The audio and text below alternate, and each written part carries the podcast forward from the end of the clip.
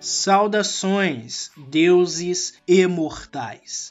Sejam muito bem-vindos a mais um episódio do Wondernautas. O tema de hoje será centrado em uma discussão que eu proponho a respeito da atual era midiática que vivemos. Uma era que é protagonizada pelo imagético, pelo visual. Quais os efeitos disso em diversos sentidos? Será que estamos deixando de absorver determinadas informações, deixando de viver determinadas experiências porque elas não são imagéticas, porque elas não são audiovisuais? E tudo isso também relacionando determinados assuntos e determinadas problemáticas com a série Stranger Things e tudo que podemos absorver disso, é claro.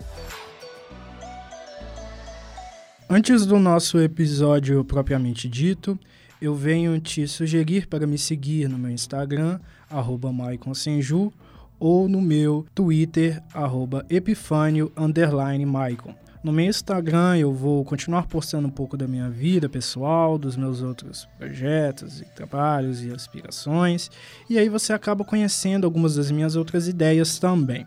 É importante que você, se possível, me escute na Aurelo, a partir de 70% do episódio ouvido por um streaming, você vai estar me remunerando sem pagar nada, porque o aplicativo é gratuito, a plataforma é gratuita e você vai estar ajudando imensamente ao meu trabalho.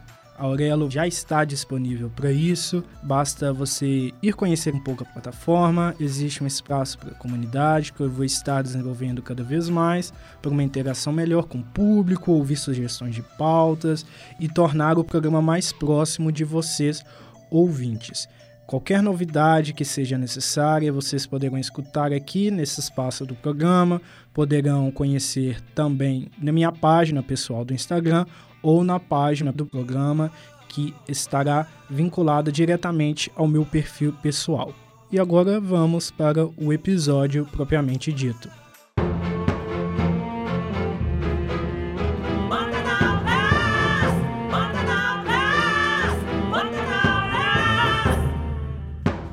Esse episódio é baseado em um artigo de opinião que eu publiquei já tem alguns dias chamado Stranger Things Hábitos Digitais e a Polêmica das Tatuagens nas Redes Sociais. Caso você queira ler esse texto na íntegra, você o encontrará na descrição do episódio, independente de qual plataforma você esteja utilizando para escutar este programa, ou você encontra também ele através do link do site do Wix que eu utilizo para essas postagens, vinculado lá na página do Instagram do Wondernaut.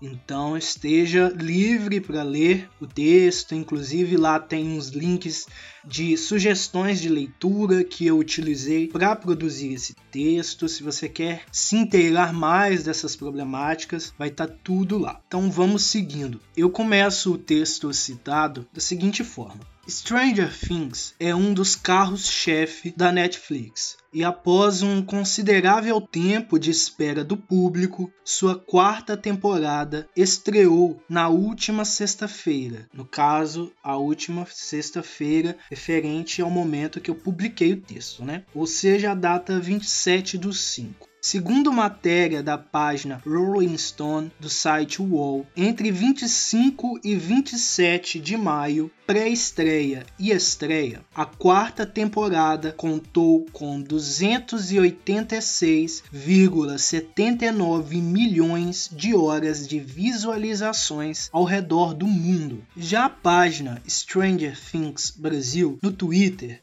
no dia 31, fez uma publicação sobre a nova temporada quebrar o recorde de produção mais vista da história da Netflix em seus três primeiros dias. Segundo a postagem, a série foi vista por mais de 287 milhões de horas entre 27 e 29 de maio. Esses dados indicariam que a série se tornou um dos maiores lançamentos da empresa e eu mesmo já assisti aos episódios disponíveis. Inclusive, gostei muito da temporada atual, recomendo. A parte 2 da temporada, com os dois últimos episódios, será lançada no dia 1 de julho e indica uma excelente estratégia da Netflix para manter seu produto em relevância na internet por mais tempo. Então, antes que a gente avance na problemática em si que me levou a produzir esse texto, a gente já percebe como que as tendências atuais dos produtos midiáticos, né, já se fazem presentes na própria estratégia da Netflix. Porque hoje em dia, o que importa não é somente visualizações, não é somente audiência, mas o quanto se fala desse produto nas redes sociais. Se o produto ele ele está sendo falado, está sendo discutido, está aparecendo com frequência nas trends do Twitter, se está sendo produzido muito conteúdo a respeito no TikTok, no Instagram. Então quer dizer que o produto está sendo bem vendido, está sendo bem aceito ou bem recebido, ou às vezes nem tão bem aceito assim, mas está sendo discutido. As pessoas estão falando sobre aquele produto. O que significa para as empresas que funcionou, que a estratégia de marketing, que o produto está sendo bem vendido, que eles estão tendo algum retorno. Então, muito do que se faz hoje em dia é voltado de fato para essas recepções da web, sabe? A recepção das pessoas na internet a respeito daquele tema. Então, mesmo que um determinado produto não seja tão bem aceito assim, mas polêmicas sejam levantadas a respeito, as pessoas estejam produzindo demais sobre aquilo, de alguma forma há um retorno positivo para a empresa. É aquela coisa, falem bem ou falem mal, mas falem de mim, sabe? Eu acho que nos tempos atuais essa é uma verdade quase que absoluta para a grande maioria dos produtos midiáticos. Nem sempre eles querem necessariamente ser bem vistos. Simplesmente o fato de serem é, assunto já é muito bom para essas empresas, para esses criadores. Mas então vamos voltando para o texto. A minha motivação para produzir esse texto, no entanto, foi uma polêmica no Twitter a respeito de pessoas tatuando números como alusão a alguns personagens da série. Em uma breve pesquisa, descobri que essa problemática não é recente. Desde 2016, podemos encontrar publicações na internet sobre o assunto, uma vez que Stranger Things é um sucesso de público desde a sua primeira temporada. Na obra, a personagem Eleven, ou 11 no Brasil, sofre diversos tipos de abuso como cobaia em experimentos do governo norte-americano e foi marcada no pulso com o número pelo qual é chamada. A questão é que esse recurso não foi inventado pela equipe criativa da série e se trata de uma alusão à numerificação usada em alguns momentos da história, como por exemplo no Holocausto.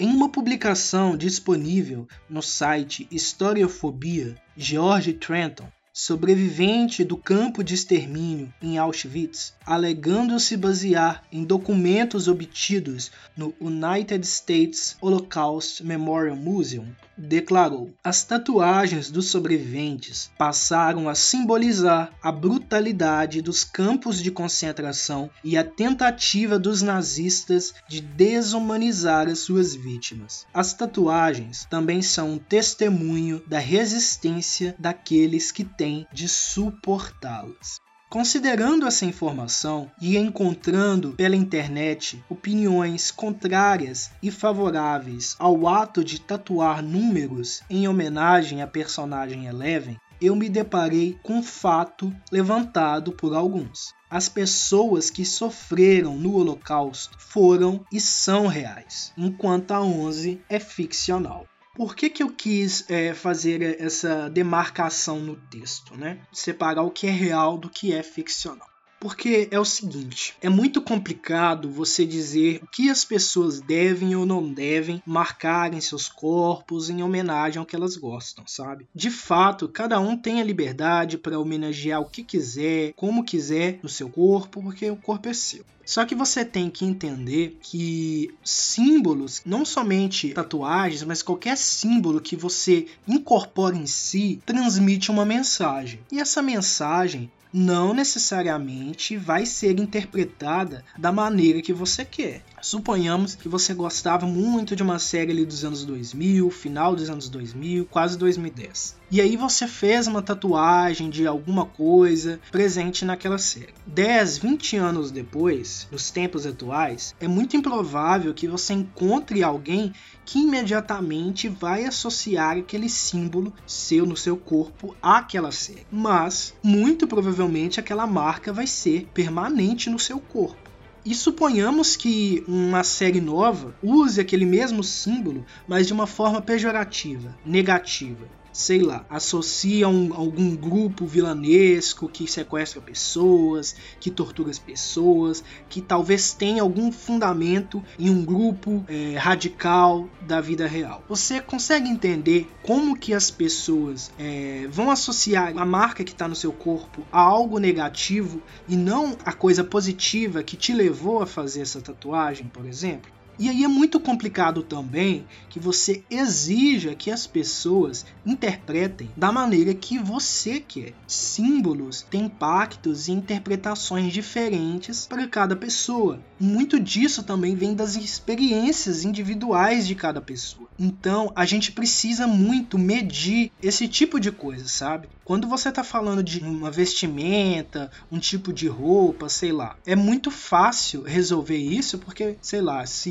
em determinado local uma espécie de roupa, um tipo de tecido, alguma coisa do gênero é, é mal interpretado, você pode trocar, você não precisa usar mais. Ou naquela circunstância você não usa, mas em outra você pode usar. Mas quando a gente está falando de uma coisa que fica fixa em você, onde você estiver vai estar contigo, né? No caso de uma tatuagem. Então a gente precisa sim é, pensar como que as pessoas com as quais eu me relaciono e as pessoas que eu posso conhecer no futuro futuro, ou pessoas que até já estão ao meu redor de alguma forma, mas não me conhecem a fundo, como todas essas pessoas vão lidar com esse símbolo, com essa mensagem? Será que eu vou ofendê-las de alguma forma? Será que elas vão interpretar de uma forma muito diferente do que deveria? Como que eu lido com isso? Então, não estou querendo entrar no mérito se determinadas tatuagens devem ser feitas ou não mas eu acho importante estabelecer o fato de que, da mesma maneira que você tem liberdade para fazer com seu corpo o que você bem entender, as pessoas também têm liberdade de interpretação daquilo que elas veem. Então, não é simplesmente dizer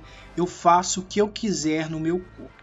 Você faz o que você quiser no seu corpo. Mas da mesma maneira, você não pode exigir que as pessoas interpretem e leiam as coisas da mesma forma que você, né? Então a questão é muito mais complicada do que parece. Então por isso quando a gente fala de pessoas reais e pessoas ficcionais, personagens, a gente tem que entender que personagens fictícios podem de fato falar muito sobre nós, é, trazer boas memórias, mas eles não devem ser maiores do que as experiências reais de pessoas reais. Então acho que é importante a gente delimitar os limites aí. Até onde vai o seu gosto, o seu amor por uma obra ficcional e onde começa o direito do outro, de uma pessoa, se incomodar ou se intimidar com determinadas coisas, sabe? Eu acho que é importante a gente estabelecer esses fatos e vamos avançando no texto. Outro fato é o espaço privilegiado que as obras audiovisuais como Stranger Things possuem em relação a produções visual e sonoramente menos estimulantes. Em uma matéria do Brasil de Fato, publicada em 7 de janeiro de 2022, Mônica Carvalho, proprietária de uma livraria em São Paulo, disse acreditar que todos nós somos leitores porque lemos placas, posts nas redes sociais e jornais. Porém, ela também declarou que o volume de pessoas que leem livros ainda é baixo. Outra visão sobre o assunto na matéria também me soou pertinente. Letícia Boccício, sócia de uma livraria do Rio de Janeiro, afirmou que o Brasil tem um potencial muito grande para a leitura, mas não há investimento nessa área. O que isso tem de relação com espectadores de uma série considerando se tatuar como homenagem à obra? Inicialmente, talvez nada. Contudo, eu percebo como as pessoas são mais facilmente contagiadas por produções audiovisuais do que por livros, quadrinhos, desenhos e pinturas. Até mesmo este texto vai exigir, em tese, um esforço maior do espectador caso ele leia a publicação original e não o consuma escutando através do meu podcast.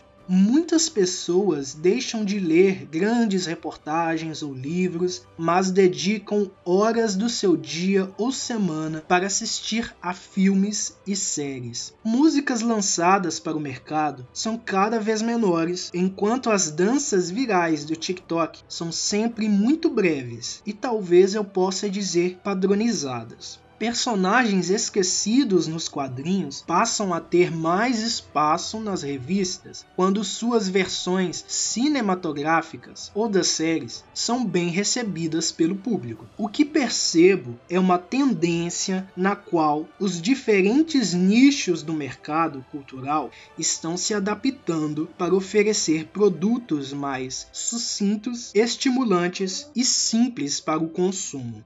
A BBC News Brasil, em uma publicação de 25 de abril de 2019, trouxe informações sobre o trabalho da neurocientista cognitiva Marianne Wolff. A matéria apontou que, segundo o livro O Cérebro no Mundo Digital: Os Desafios da Leitura na Nossa Era, o fato de lermos cada vez mais em telas, dispensando o papel, e a prática cada vez mais corriqueira de somente passar os olhos em múltiplos textos e postagens online podem estar dilapidando a capacidade humana de compreender argumentos complexos, de analisar criticamente aquilo que lemos e até mesmo de desenvolver empatia por pontos de vista distintos do nosso. Tudo isso viria a ter o potencial de impactar a nossa performance individual no mercado de trabalho, nossas decisões políticas e as interações da vida em sociedade. Vou abrir um parêntese aqui, que eu acho que talvez seja necessário esclarecer o que, que isso quer dizer. É, segundo o que indica essa matéria, segundo o que indica, considerando o trabalho dessa neurocientista, Marianne Wolff, é, os hábitos atuais das pessoas, cada vez mais digitais, mais conectados, pessoas buscando cada vez mais informação em menos tempo, muitas das vezes mais quantidade, em detrimento da qualidade isso está afetando a forma como nós, seres humanos, lidamos com essas informações e como aplicamos isso na nossa vida. Ou seja, é muito sobre algo que já vem sendo discutido há algum tempo na sociedade, sabe? Aquela coisa de, de uma emergência cada vez maior por mais informação e aquela coisa do clique, sabe? Não somente o jornalismo, mas outras mídias também, é, youtubers e outros produtores de conteúdo, fazendo conteúdo cada vez mais emergente, sabe? Nossa, eu tenho que lançar esse vídeo agora, tem que aproveitar que o negócio tá quente, que pouca gente falou sobre isso, porque amanhã a notícia já tá velha, a pauta já tá velha. Quais os efeitos disso, né, na comunicação como um todo? Eu realmente sempre tive uma postura de observar de que existem muitos produtores de conteúdo que fazem os seus materiais de forma superficial, somente para aproveitar a onda de algum filme, de alguma discussão que está presente nas redes sociais e que pouco pesquisa sobre isso, pouco procura trazer de fato uma informação concreta, mais complexa, mais relevante sobre aquele assunto. Eu já cansei de encontrar vídeos de canais que eu não vou citar o nome é, sobre algumas coisas dos quadrinhos, por exemplo, que estavam equivocadas, coisas assim que não faziam sentido a forma como o produtor daquele conteúdo estava passando a informação. Mas tinham muitas pessoas acreditando e consumindo e repassando isso adiante. E eu percebo também como existe uma tendência é, na internet, nos fóruns, nas redes sociais e por aí vai, de discussões muito vazias. As pessoas colocam em pauta o que elas acham e não o que de fato é, sabe? As pessoas confundem opinião com fato. E a gente já cansou de ver por aí como isso é problemático, né? Pessoas, por exemplo, que deveriam se preocupar com o que elas estão dizendo, apoiando, por exemplo, é, partidos nazistas, como se isso de fato fosse liberdade de expressão. Liberdade de expressão não te dá o direito de falar coisas absurdas, de passar pano para crime ou dar espaço para vozes que estão silenciando outras vozes, sabe? Liberdade de expressão não é isso. Liberdade de expressão não te dá o direito de falar qualquer coisa como você quer e do jeito que você quer. Mas a gente vê que na internet é, é, muito difícil ter um controle sobre isso, sabe? Tem muita gente que de repente não gosta de um ator ou de uma atriz numa série, ou sei lá, não gostou que a pessoa foi escalada para um papel que ela queria que fosse diferente, e essas pessoas vão lá atacar esses profissionais nas redes, ao ponto de fazê-las ter de fechar as contas ou de se afastar um pouco das redes e etc. E essas coisas continuam acontecendo acontecendo hoje em dia. A gente tem exemplos recentes, sabe? Eu me lembro, por exemplo, não tem tanto tempo assim, da Ana Diop, que interpreta a Estelar na série de Titãs, sofrendo ataques racistas mesmo porque as pessoas colocaram na cabeça delas que a Estelar tinha de ser laranja ou branca, sabe? Quando dentro dos quadrinhos há indicadores étnicos, se é que a gente pode falar assim, de uma alienígena, existiam indicadores étnicos na personagem que a aproximavam de fato a uma mulher negra. Mas aí as pessoas se incomodaram porque na série ela estava sendo interpretada por uma atriz negra,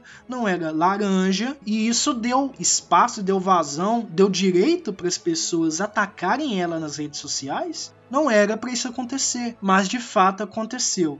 Já tem algum tempo esse episódio e eu acho que eu já até mencionei isso em episódios anteriores, não vou entrar em detalhes aqui, mas a gente percebe como esse tipo de fenômeno ainda ocorre e muito provavelmente vai acontecer em outras situações. As pessoas acham que a internet é um lugar sem lei e que elas podem fazer o que bem entender, atacar as pessoas com seus argumentos embasados em nada, em achismo, em opinião e de fato acham que cometer crimes na internet, é, perseguição, injúria racial, intolerância religiosa e coisas do tipo, que é permitido só porque elas estão na internet. Então eu percebo que de fato existe coerência nessa preocupação desses estudiosos, de pessoas como a Marianne Wolff, que de fato o consumo cada vez mais emergente de informação, de entretenimento também, sabe? O uso cada vez maior, cada vez mais presente, cada vez mais prematuro na vida das crianças também, das pessoas, né, no geral, isso de fato está dilapidando algumas características que eram para ser importantes dos indivíduos quando eles se colocam em frente a determinados assuntos, a determinadas discussões. Então acho que é importante estabelecer isso de fato. De volta ao texto, propõe o resgate da polêmica citada no início, as tatuagens em homenagem a Stranger Things. Confira a seguir alguns comentários encontrados no Twitter a respeito do assunto. Por uma questão de preservação da identidade dos usuários, todas as informações pessoais foram ocultadas. E aqui eu acho importante apresentar os tweets para vocês. Eu tinha né, postado alguns nesse texto, mas eu vou ler só uns três aqui para vocês terem um pouco de noção. O primeiro diz o seguinte, abre aspas. Véi, com essa história aí de tatuagem, de número de Stranger Things, eu tô chocada com tanto de gente que não sabia sobre o básico do holocausto. Tipo, sério mesmo? Fecha aspas. Aí ela continua no tweet de baixo, abre aspas. E nem tô falando de quem faz a tatuagem, mas muita gente nos comentários dos tweets perguntando sobre kkkk. Meu Deus do céu, se você tem mais que 13 anos, isso não deveria ser nenhuma questão. Fecha aspas. Aí tem um outro tweet, abre aspas. Gente, milhares têm tatuagens de números no corpo, datas, coordenadas, etc. Em ST, que deve ser Stranger Things, a quantidade de número e a letra é diferente do usado no Holocausto. Imagina querer ser fiscal de tatuagem, pelo amor. Fecha aspas. E uma última aqui, abre aspas, Stranger Things virou uma das coisas mais desrespeitosas com judeus esses últimos dias, mano. Tô falando desse negócio da prisão e dos fãs de ST fazendo aquelas tatuagens de número no pulso, sendo que era assim que os judeus eram marcados na época da é, Segunda Guerra Mundial. Fecha aspas. Quando alguém busca marcar em seu corpo algo que simboliza aquilo que gosta, essa pessoa está considerando como outras vão perceber e interpretar esse símbolo, como eu tinha mencionado um pouco antes, né? Está preparada para opiniões diferentes da sua e será capaz de ouvi-las com empatia ou irá silenciá-las e bloqueá-las, como é possível nas redes sociais. Se dispõe a se informar sobre os significados daquele símbolo para além de sua série favorita, busca compreender a natureza das inspirações desses elementos nas obras ficcionais? O que mais me chamou a atenção nas discussões no Twitter sobre o ato de tatuar números em seu corpo é a maneira como algumas pessoas defendem suas visões. Debates nessa rede social muitas vezes são caracterizados por baixa interpretação falta de leitura crítica e o desejo recorrentemente agressivo de se provar como o lado certo da discussão. E essas características podem ser encontradas em outras diversas situações na internet.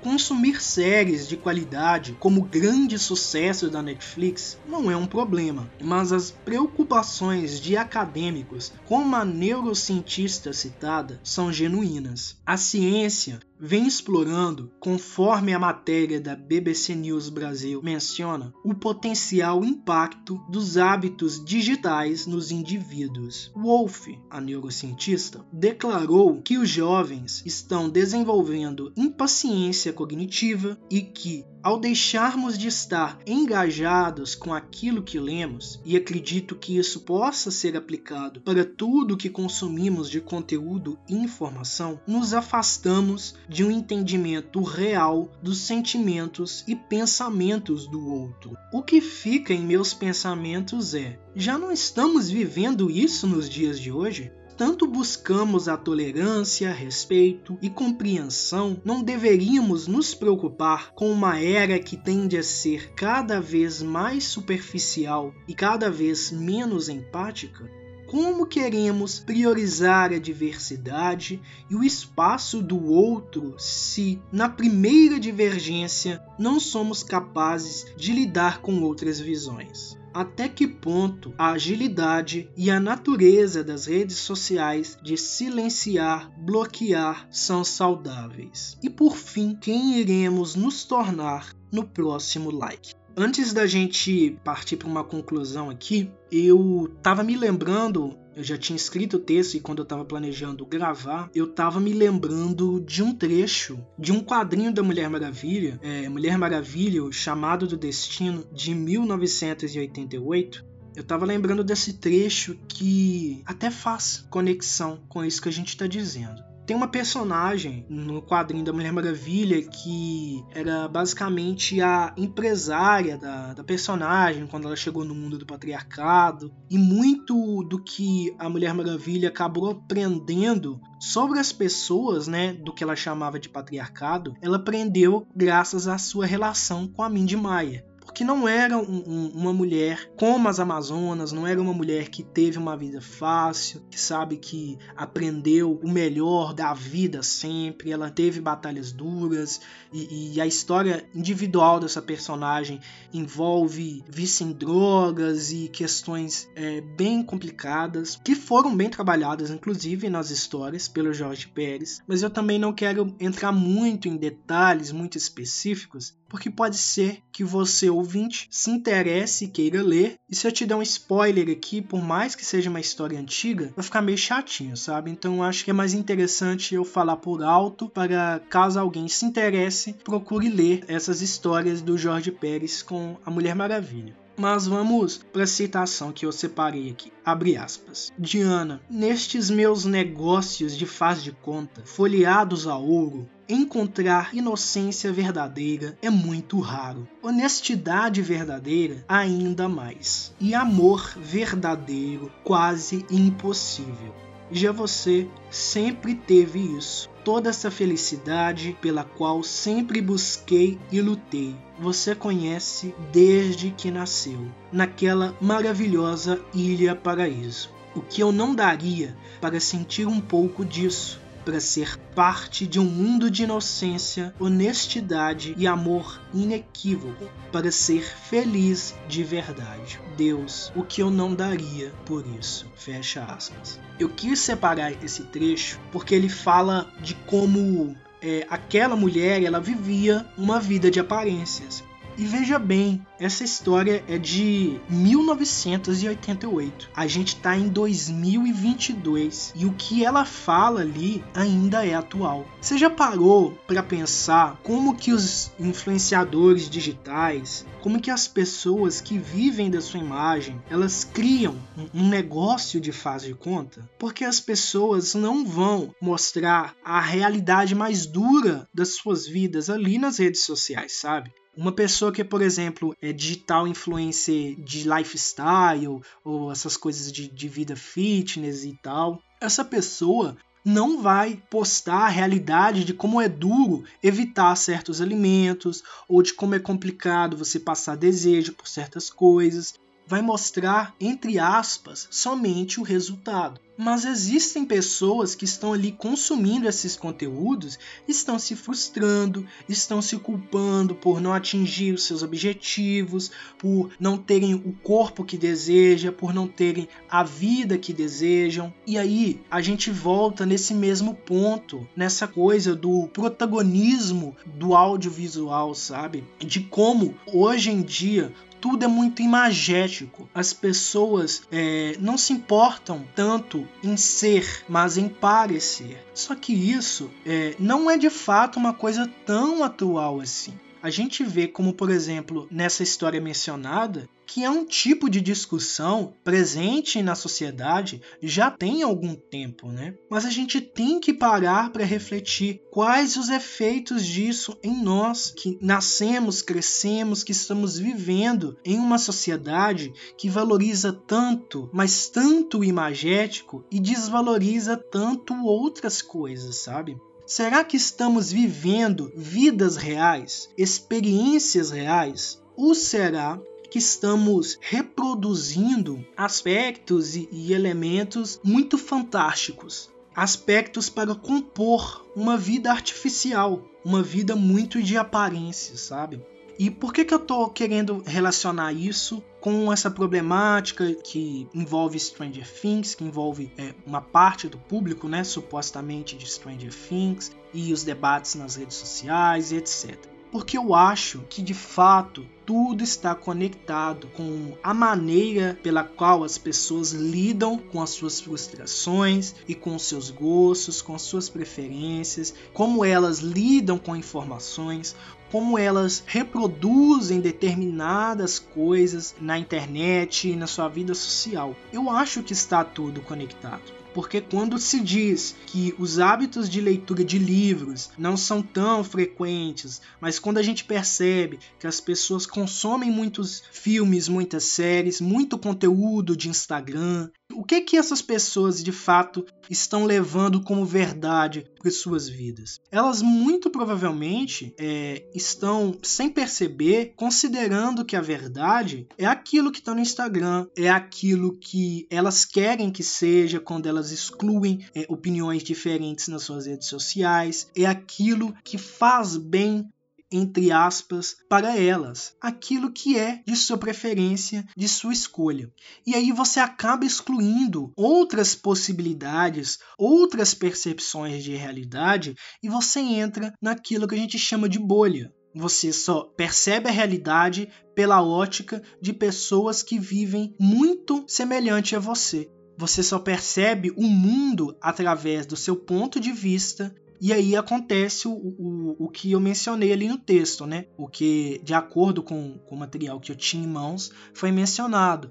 Dessa coisa das pessoas terem cada vez menos empatia por opiniões diferentes. Eu convido você, ouvinte, a refletir sobre tudo isso. De fato, estamos em uma era de hiperprotagonismo audiovisual? Quais os efeitos disso na nossa vida? Você, enquanto uma pessoa que está aí consumindo TikTok, Instagram, participando de debates às vezes rasos no Twitter, você percebe os malefícios de todas essas coisas na sua vida? Não quer dizer que o Twitter é o próprio mal, sabe? O Instagram é o próprio mal. Não. As ferramentas em si não são boas ou ruins. É a forma como usamos. Então, é, da mesma forma como um filme pode passar uma mensagem extremamente bonita ou extremamente grosseira, todas essas ferramentas também elas não têm vida própria. As pessoas estão utilizando de maneiras distintas. Então, assim como existem influenciadores digitais que podem estar induzindo as pessoas a ideias muito complicadas, que podem estar fazendo mal para essas pessoas, existem de fato influenciadores digitais que fazem muito bem, que transmitem mensagens legais, que fazem um trabalho legal. Então eu acho que é importante a gente separar as coisas. Eu acho que, acima de tudo, precisamos ter senso crítico para analisar que conteúdo está sendo legal, tá, tá, sabe, edificando a minha vida e que conteúdo está sendo nocivo, está sendo venenoso, está me trazendo ideias ruins, está me fazendo pensar coisas equivocadas. Então, da mesma forma, toda essa problemática é, dessas supostas tatuagens, que eu, eu acho importante deixar claro que eu até cheguei a procurar, mas depois eu fiquei meio incerto se eu de fato queria ver pessoas que de fato tatuaram essas coisas em seus corpos. Tudo que eu tô falando aqui é muito mais sobre a discussão dessas questões do que de fato o ato concreto de se tatuar ou não. Eu acho que o ato não é tão relevante aqui, e sim a discussão e os efeitos disso. É, mas aí a gente falando sobre essa problemática de Stranger Things, por exemplo, é, não necessariamente a série é culpada, mas veja bem como o público talvez tenha recebido isso de uma forma é, negativa e tentado homenagear essa série de uma maneira que talvez não tenha ficado legal. Então, esse é o objetivo do tema de hoje, sabe? Eu convido você a refletir um pouco sobre essas questões e a tirar as suas próprias conclusões de uma maneira crítica e não baseado somente em eu acho ou eu deixo de achar. Da mesma forma como eu produzi um artigo de opinião embasado em dados, em coisas concretas, eu espero que você, ouvinte, consiga construir a sua opinião de uma forma embasada também, de uma forma que faça sentido. E em determinadas problemáticas, quando a nossa opinião é muito rasa, ou talvez a gente nem tenha conhecimento suficiente para se envolver naquilo, às vezes é melhor a gente nem se meter, sabe? Ficar na nossa e deixar a coisa acontecer ali. Porque eu também não acho que é obrigação de todo mundo é ter conhecimento e ter opinião bem construída sobre todos os assuntos existem assuntos que talvez não tenham a ver com as suas experiências, com a sua bagagem e talvez seja de fato melhor manter distanciamento.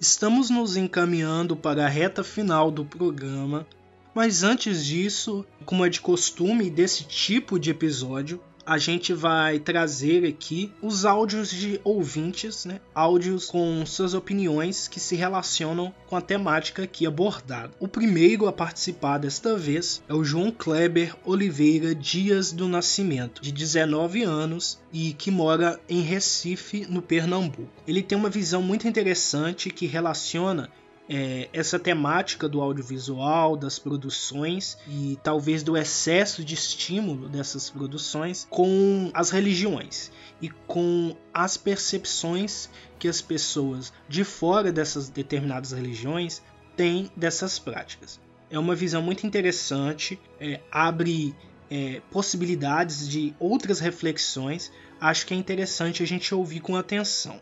Então, caro ouvinte, escute bem aí, atento, hein?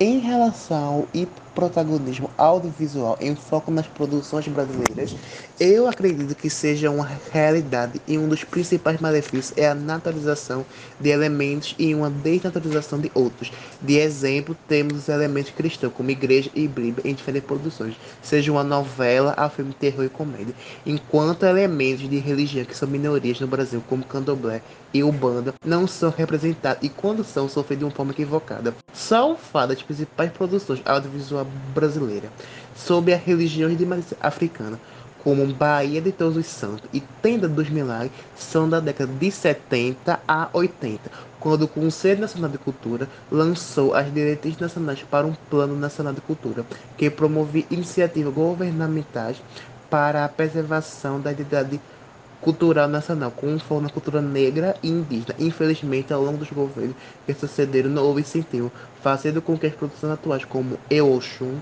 seja feita e divulgada apenas para os adeptos da religião. A segunda participação é da Cristiane Gabriela Cirilo, de 22 anos, aqui da região metropolitana de Belo Horizonte, em Minas Gerais.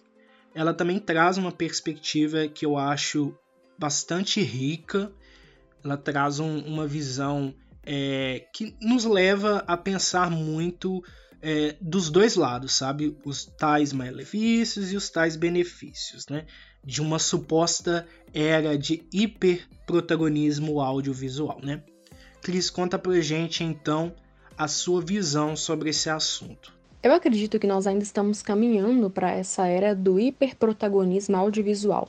As pessoas ainda estão tentando entender como elas podem ser mais afetadas por esses conteúdos, quais os assuntos a serem abordados, quais as plataformas a serem utilizadas dentro deste contexto audiovisual. Claro que existem diversos pontos positivos que nós poderíamos lembrar aqui e citar, mas infelizmente também tem um lado negativo e tem se relacionado né, com esse contexto da modernidade líquida que nós estamos vivendo, que infelizmente eu vejo de uma forma pessimista, tem a questão da superficialidade das abordagens e também da questão da interação e recepção, né, do contexto social e também dos conteúdos que cada usuário, cada pessoa aí pode ter de acordo com os conteúdos que permeiam essa questão da, né, do audiovisual como um todo. Por fim, mas não menos importante, a gente tem uma nova participação de Pernambuco, agora da região de Salgueiro, o Aquiles Ian, de 17 anos, ele vai trazer um, um, ponto de vista que eu achei extremamente interessante. Um ponto de vista que eu acho que eu, eu nem tinha pensado inicialmente nesse tipo de caso, sabe? E, e que nos leva a refletir mesmo sobre como é interessante trazer vozes diferentes com experiências diferentes, sabe? Porque eu acho que muito provavelmente você ouvinte, é, caso você não tenha esse tipo de vivência, você não pensou é, a partir dessa perspectiva que ele traz aqui. Então, esteja atento, esteja atenta para o que o Aquiles nos traz com a sua percepção desse tema. Eu acredito sim que a gente vive nessa era de hiperprotagonismo audiovisual, mas eu não considero tanto um problema que traga malefícios, principalmente olhando pelo meu caso de alguém que tem ansiedade e não consegue ler livros físicos. Eu tenho uma dificuldade assim em ler livros físicos por conta de falta de concentração e tudo. E o audiovisual é o que me salva assim para poder me manter conectado e tudo e buscar conhecimento. Eu acredito que seja uma ferramenta muito mais útil que mais beneficia do que traz malefícios. Encerradas aqui as participações, eu agradeço a você, ouvinte, que me acompanhou até aqui. Agradeço a todos que participaram e todos e a todos que sempre colaboram para a existência desse projeto, deste trabalho. E eu espero que esse tema tenha agregado muito a todos que seguiram até esse ponto eu me dediquei é, na construção desse texto e, consequentemente, desse episódio, como eu sempre tento fazer, eu acho, mas especialmente nesse sentido de tentar trazer perspectivas complementares e visões complementares. Eu não acho que existe uma verdade absoluta neste tema. Então é isso. Espero que tenham gostado do episódio de hoje e que a glória de Gaia esteja com você.